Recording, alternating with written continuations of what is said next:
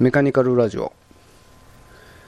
機械好きのよりどころメカニカルラジオ。どうものりさんです。えー、相変わらず飛び飛びの更新ですけれども、えー、ちょっと久しぶりに、えー、そろそろ更新しなくちゃいけないかなという感じで。あの、先日、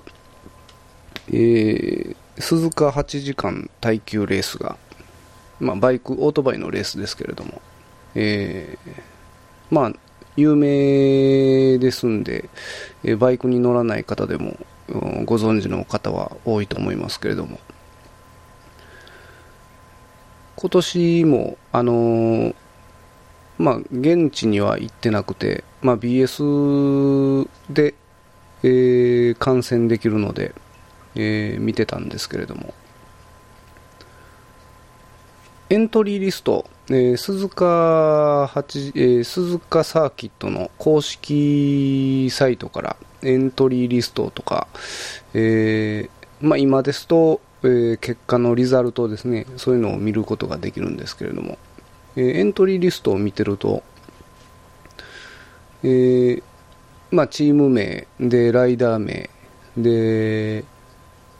まあ、バイクのメーカーとか、タイヤの種類とか書いてあるんですけれども、えー、バイクの年式ですね、えー、まあ、多くの主力、主力というか、えー、まあ、勝ちにいってる、え、上位を狙っている、そういうチームは、え、大体が、まあ、今年のモデル、2017年モデル、え、特にホンダですと、えーまあ、今シーズンから新しい、え、CBR が、えー、8体に登場ということで、まあ、2017年モデルを、えー、使っているチームが多いんですけれどもその中に、まあ、あの去年のモデルとか一昨年のモデルとか使ってるチームもあるんですけれども、えー、その中に、えー、2011年モデルもう今から6年前のモデルですね、を、えー、使って出場しているチームがありまして、これどこかなと思って、こう、チーム名を見てみると、えー、RS ガレージ原田姫路、えー、という、まあ、原田さんという方がチーム監督の、えー、チームなんですけれども。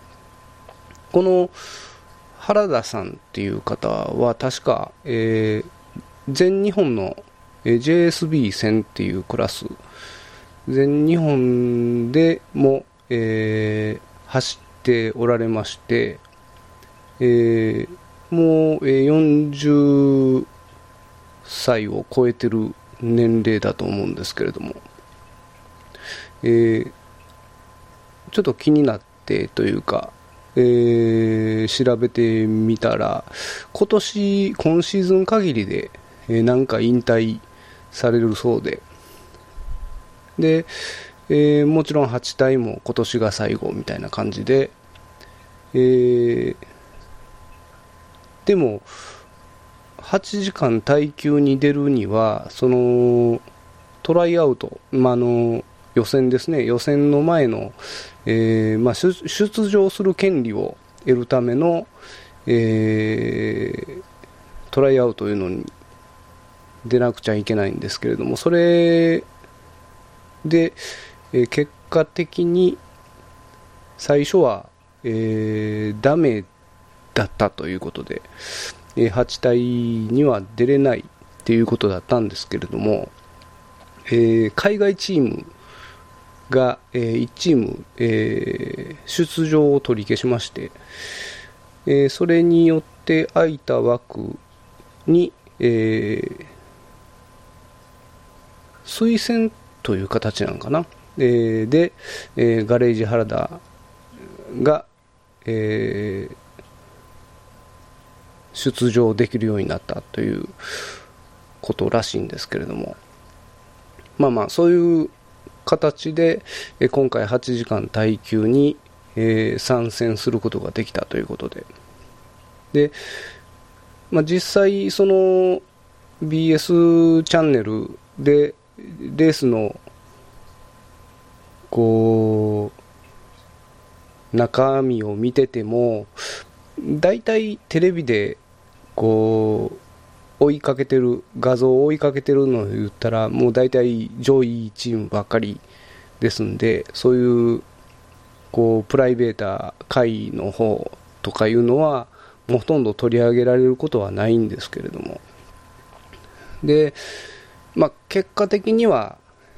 えー、10周ぐらいでマシントラブルか何かで、えー、そっから走れなかったのかなっていう、まあ、結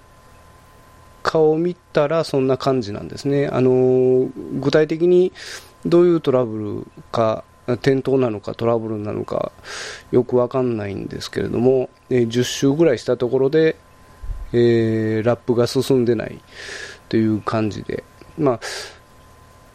結果リタイアではないんですけれども、あのー、プ、えー、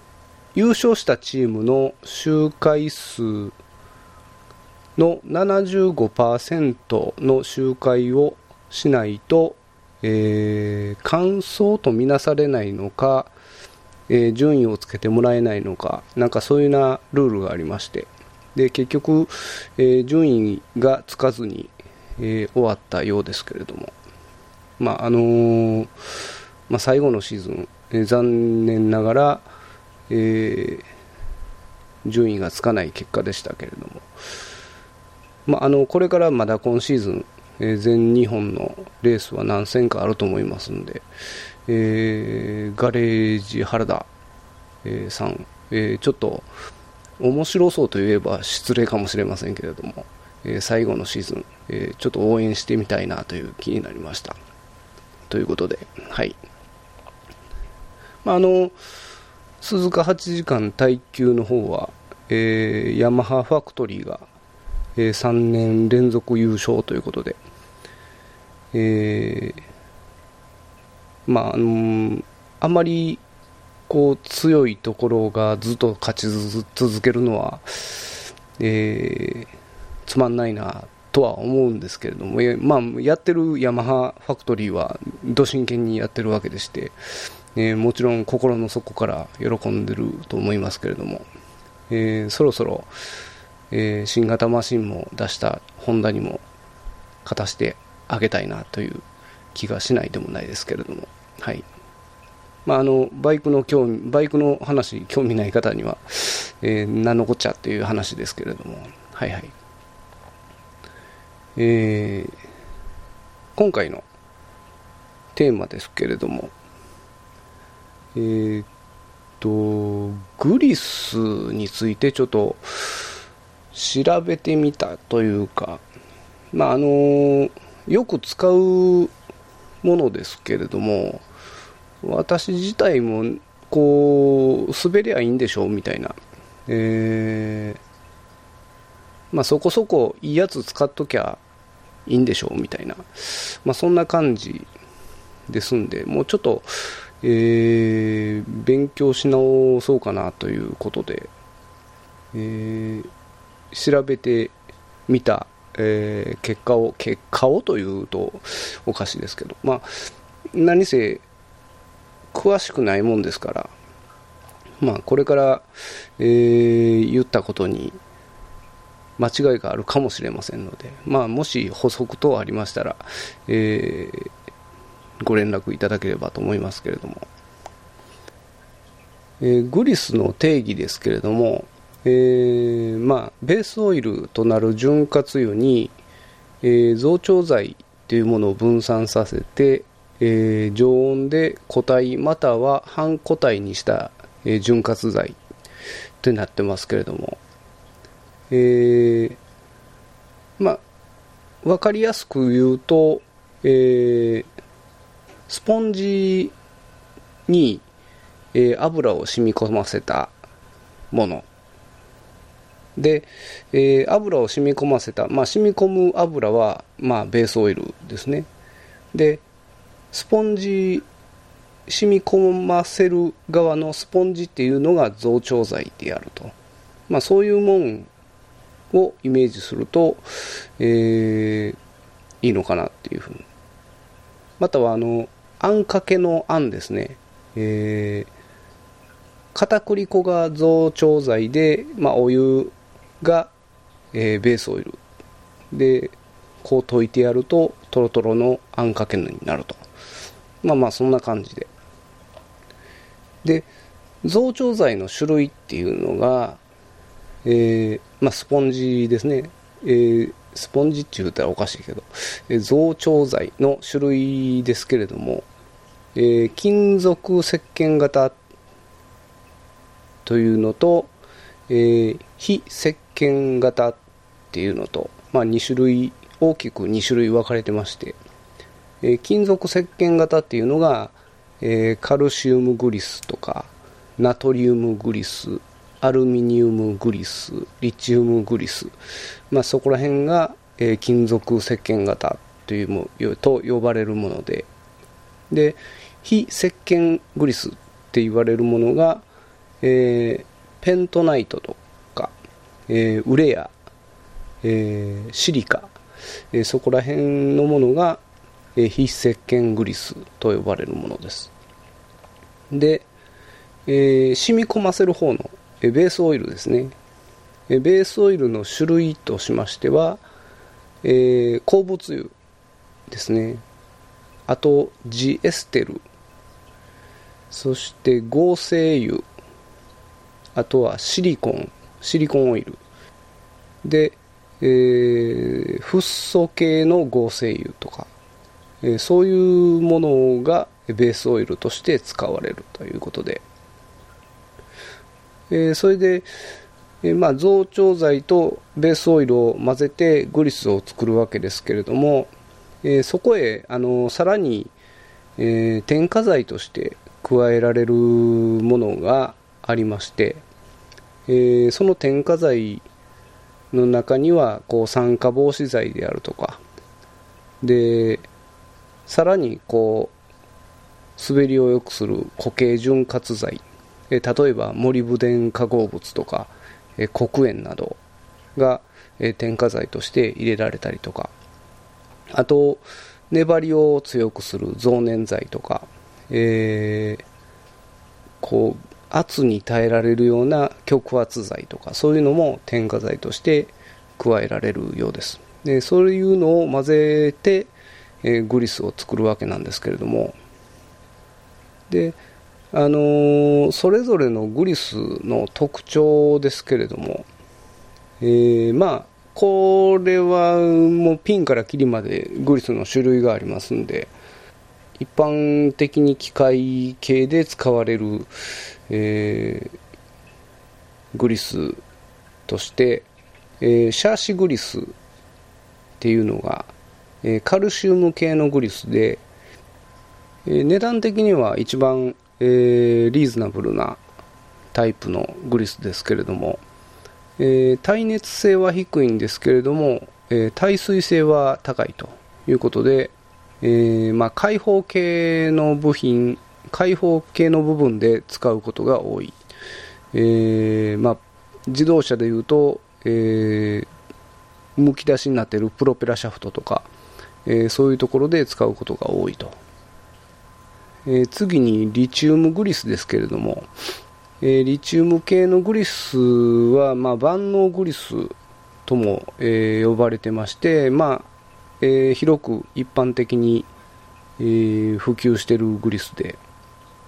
まあ、ホームセンターでもよく目にする、まあ、価格もそんなに高くないんで一番ポピュラーな、えー、グリスといってもいいんじゃないかなと思います。でそのリチウムグリスに、えー、添加剤として二硫化モリブデンを加えた、えー、二硫化モリブデングリスですね、えー、まあ、えー、リチウム系グリスにえー、耐荷重性とか耐衝撃性がプラスされた。ということで、えーまあ、若干こうワンランク上に上がったグリスということですね。えその次に、えもうさらにワンランク上ということで、え有機モリブデングリスこれはさらに寿命が長くなってあと黒色、まあ、二硫化モリブデングリスは色が黒いんですけれども、えー、有機モリブデンは、えー、黄色い色ですんで、えー、二硫化モリブデングリスになったら、え、黒ではないということで、え、ちょっと見た目も若干良くなるのかなっていう感じですけれども。よくあのネジ山にグリスを塗って締め付けるのはいいのか悪いのかとかいう話が出てきますけれどもあの基本的にはネジ山にグリスをつけるのはありです。えー、と言いますのもあのグリスあのトルク管理を必要な部分ですねそういうところは特に、えー、ネジにグリスを塗ってやることであの余計な引っかかりをなくすことによってトルク管理がしやすくなりますので、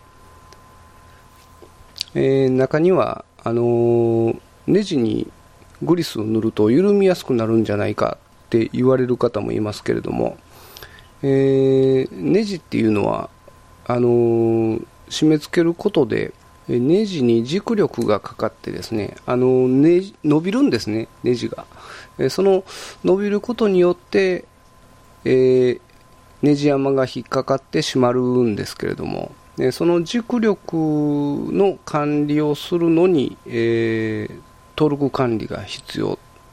締め付けトルクとその軸力っていうのは比例しますので。で、えー、軸力さええ落ちなければ緩むことはないのでグリスを塗っていても、えー、軸力、えトルク管理ができていれば大丈夫ということですね。はい、あとネジを使用する場所ですねあのエンジンのような加熱冷却を繰り返すような部分のネジですと特にあのかじりが発生しやすいので、えー、そういうところにこう塗っておくと、えー、かじり防止にもなったりしますので有効ですね。よく、えー、グリス以外にもまあ、グリスの仲間になるんですかね、あのカッパーペースト、えー、カッパーコンパウンドとも言いますけれども、えー、銅の、えー、粉末を、まあ、グリスで溶いたようなものですかね、そういうものを、えー、ネジ山に塗ったりもしますけれども、え、それですと、あの、まあ、銅の粉末が入っていますんで、え、通電性が良い、え、電気を通しますんで、え、プラグのネジ山に塗っておくといいよとかいう話も聞きますけれども、まあ、グリスの関係でちょっとホームページいろいろえー、検索したりしてたんですけれどもグリスの話について、えー、いろいろこうネタを持っている方っていうのは結構オフ車乗りが多いんですね、えー、やっぱりオフロードバイクとかそういうのは雨であるとか泥であるとか、えー、埃であるとかかなりこう劣悪な環境で、ね、乗ることが多いのでグリスにも気を使ってる方が多いのかなっていうイメージを受けましたけれども。はい。それでオフ車乗りの方が、えー、よく愛用されてるグリスっていうのがですね、えー、やっぱり耐水性の高いグリスはもちろんですけれども、えー、そういう耐水性の高いおグリスで、えベルレイのグリスであるとかフックスのシリコングリス、えリチウムシリコンとか、あと、オメガグリスの77番とか、えー、そこら辺は高い確率で選んでる人が多かったですね。えー、特にあの、オメガグリスの77番っていうのは極圧グリスで、えー、フロントフォークとか、えー、かなり負荷のかかるところら辺の組み立てするときに使うと、えー、とても良いっていう、え、レビューがありましたけれどもなかなか興味深い、え、話があったのでちょっと今後自分のバイクにも使ってみたいなというふうに思いましたけれども。あと、まあ、国内のメーカーで、えー、ベルハンマーっていう、えー、潤滑剤の会社なんですけれども、えー、以前何か何かの番組でベルハンマーのそういう潤滑スプレーがすごく、えー、いいっていう話を見たことがありまして、えその会社が出しているグリスですね、その、まあ、潤滑スプレーで使われている、えー、オイルを、えー、ベースオイルとしてグリスを作ったみたいなんですけれども、えー、やたらフリクションが低くなるっていうふうに、え評判なので、え、これも一度試してみたいな、そこそこ値段はするんですけれども、えー、一度試してみたいなと思ってますけれども、まあ、そこそこ値段がする話なんですけれども、あのー、まあ、これもオートバイ関係の話で、え申し訳ないんですけれども、あのバイクのキャブレターで、まあ、今はあの新しいバイクはほとんどインジェクションですけれども、えー、まあ、まあ、ちょっと古いバイクですとキャブレターなんですけれども、えー、京浜っていう会社の FCR っていうこうレーシングキャブレターですね。レース用の、えー、キャブレターのスロットル、まあ、稼働する部分。スロットルシャフトのベアリングに使うオイルっていうかグリスはそのメーカー指定で NOK っていう会社のバリエルタというフッ素系グリスを使いなさい。使ってくださいっていうふうに、まあ、指定があるんですけれども、えー、そのフッ素系グリスっていうのが、えー、えらい高くて 75g でおよそ1万8000円ぐらいするんですね。75g もいらんわっていう話なんですけれども。であのー AZ っていうよくホームセンターでチェーンソーオイルとかコンプレッサーオイルとか、えー、そこら辺のオイルをよくホームセンターに置いているメーカーで AZ っていう会社があるんですけれども、えー、そこの会社が出しているフッ素系のグリスが、えー、15g で1000円ぐらいで売ってますんで、まああのー、それを代用して使っているんですけれども、まあ、フッ素系グリスっていうのは耐熱性および、えー、高真空が必要な場所であるとかあと薬剤とか溶剤に強いのでであのキャブレターのようなガソリンが、えー、かかりやすいところとかにはフッ素系グリスを使ってくださいっていう風な、まあ、指定があるんだと思いますけれども。あと、えー、今まで説明してた中にはなかったんですけれども、えー、チキソグリスっていうのがありまして、えーま、そのチキソグリスっていうのはまた今まで説明したその増長剤とベースオイルを混ぜるタイプのグリスとはまた別物みたいな感じで、えー、100%活性成分でグリス状をした、えー、潤滑剤ということらしいんですけれども、えー、まあこれもそこそこ値段はしまして、えー、400g で7000円ぐらいするんですけれども、あのー、よく自動車関係で使われるようで、えー、前にも一度言ったと思いますけれども、えー、以前ゴルフっていう車に乗ってたことがあるんですけれども、えー、FF の車で、えーまあ、FF の車っていうとこうエンジンからドライブシャフトで、えー、フロントホイールを回転させるんですけれども、えー、ドライブシャフトのブーツっていうのが、まあ、ゴムのカバーですね、えー、ドライブシャフトの、えー、ベアリングによってこうホイールがドライブシャフトの角度と、まあ、垂れ角ですね。と、えー、フロントホイールのハブとの結合部分はサスペンションが沈むたびにこう動くわけなんで、えー、そこをベアリング、え、リンケージですね、えベアリングでこう自由度を持たせて、え動かしているわけなんですけれどもそのベアリングをカバーしているブーツっていうゴム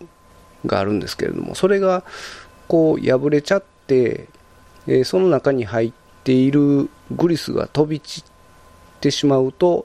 そのベアリングがこう傷んでくるわけですね。減ってきて。で、えー、それそのまま放っておいて乗ってしまうとこうイオンが出るわけなんですけど、えー、ガーッと。でひどい時になりますとこう駐車場からバックで出ようとハンドル切りながらバックで出ようと思うとバキッとこう変な音がしたり、えー、するんで、まあ、ドキッとすることがあるんですけれども。一度チキソグリスがいいよっていう話を聞きましてもうひどい音がしてたんです。そのドライブシャフトのベアリングから。でもうこれはいよいよベアリングを交換しなくちゃいけないかなと思ってたんですけれども、えー、チキソグリスがイオンが出てるベアリングに有効だっていう情報を聞きまして、えー、まあまあ、えー、ダメでもともとで試してみようかな、まあ、若干高いんですけれども、えー、それで音が消えたら儲けもんやなということで、えー、ブーツを新しく交換する際にそのチキソグリスを、えー、入れてもらったことがあるんですけども、え、そしたら驚くほど、え、ノイズが減りまして、え、もうあかんやろと思ってた、え、ベアリングの音が車内ではほとんど、えー、わからないぐらいまで減りましてグリスってすごいなこのチキソグリスはすごいなっていうふうに思いましたけれども。